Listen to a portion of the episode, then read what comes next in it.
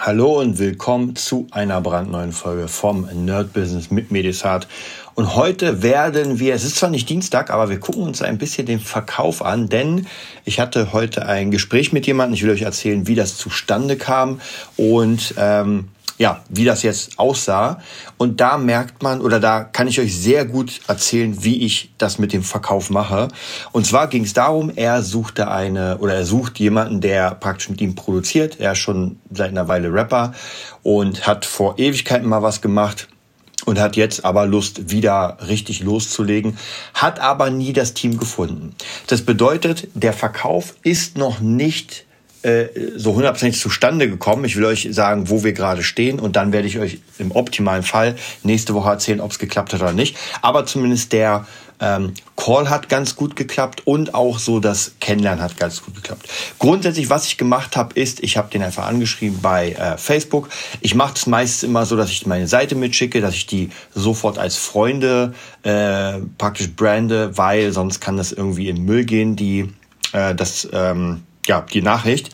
Und dann natürlich habe ich sofort versucht, irgendwie einen Call zu arrangieren. Ich glaube, es war gestern oder sowas. Ich habe mir auch seine Sachen angehört natürlich, fand es ganz cool, dachte mir, ey, da könnte man auf jeden Fall, da könnte was funktionieren.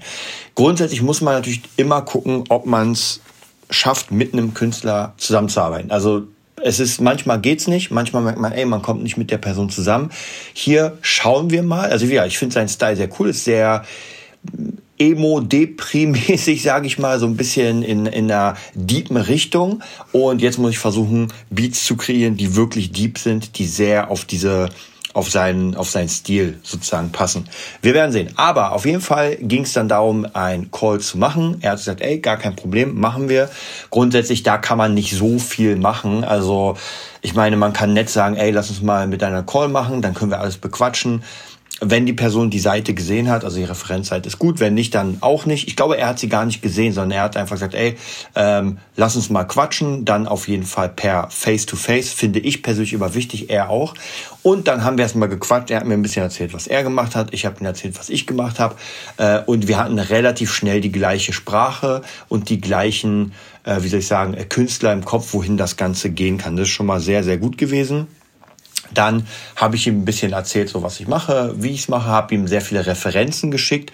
Die wird, wird er sich jetzt anhören und grundsätzlich hat er mega Bock, wenn es passt, miteinander zu arbeiten. Das wäre so ein Job, wo praktisch Mixing und Mastering ganz normal bezahlt werden und ich aber mitproduziere. Das heißt, der Rest geht dann über GEMA, Tantiemen und so ein Kram. Da haben wir uns auch geeinigt, das geht alles 50-50, wenn wir das praktisch anfangen.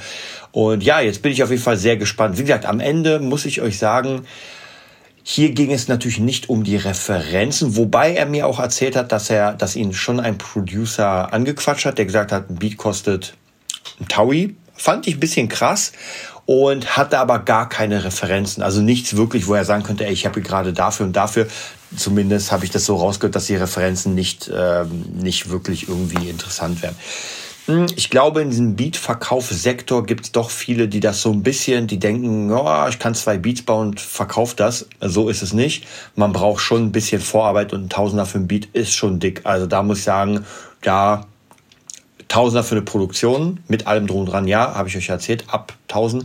Aber für ein Beat Tausender, das ist schon ein bisschen krass. Da muss man, ja, weiß nicht. Also ich glaube, sogar bei mir mit meinen jetzigen Referenzen, da müsste es doch ein bisschen mehr sein.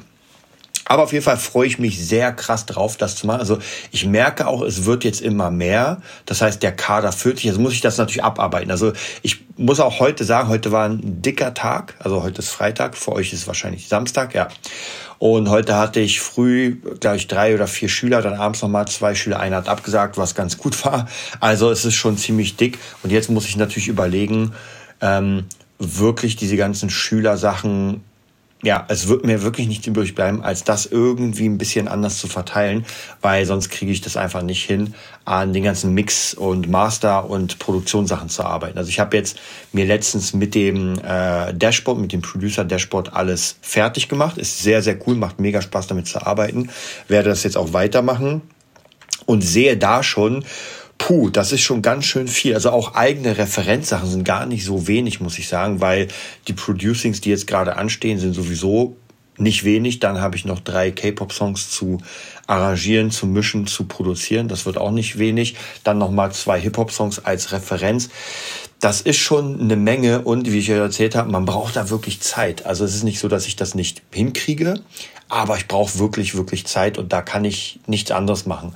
Also ich bin auf jeden Fall gespannt, werde mal gucken, dass ich alles so verschiebe, dass ich wirklich den Dienstag früh auf jeden Fall bis 17 Uhr oder sowas oder 16.30 Uhr, da habe ich einen Schüler, das kann ich leider nicht verschieben, dass ich bis dahin auf jeden Fall ähm, produzieren kann. Mittwoch im optimalen Fall den ganzen Tag. Samstag, Sonntag muss ich mal gucken. Ansonsten die anderen Tage, ja, werde ich mal checken. Also es wird auf jeden Fall ähm, krass. Ich entschuldige mich auch nochmal dass die Qualität in letzter Zeit ein bisschen, also in den letzten drei, vier, fünf Folgen, ein bisschen nicht so gut war, weil ich habe noch immer nicht alles geschafft rüberzubringen. Das mache ich demnächst. Also bald habt ihr wieder das geile Intro, die geile Soundqualität oder zumindest die bessere Soundqualität, weil ich gerade keine EQs benutze. Das kommt aber auf jeden Fall. Ja, dann würde ich sagen, ich lade diesen Podcast hoch. Ich mache im Moment gerade wirklich on the fly die Podcasts. Normalerweise produziere ich gerne vor. Aber im Moment ist einfach so viel los und ich bin auch heute sehr, sehr platt. Also es ist gerade ein, na, 20.30 Uhr. Ich glaube, ich werde jetzt noch ein bisschen laufen auf dem Laufband. Aber jetzt irgendwas zu produzieren, mich dran zu setzen, es macht leider, leider keinen Sinn, denn ähm, es wird einfach nichts. Das heißt, wenn ich wirklich einfach platt bin, dann merke ich, dass da, es macht einfach keinen Sinn, sich daran zu setzen.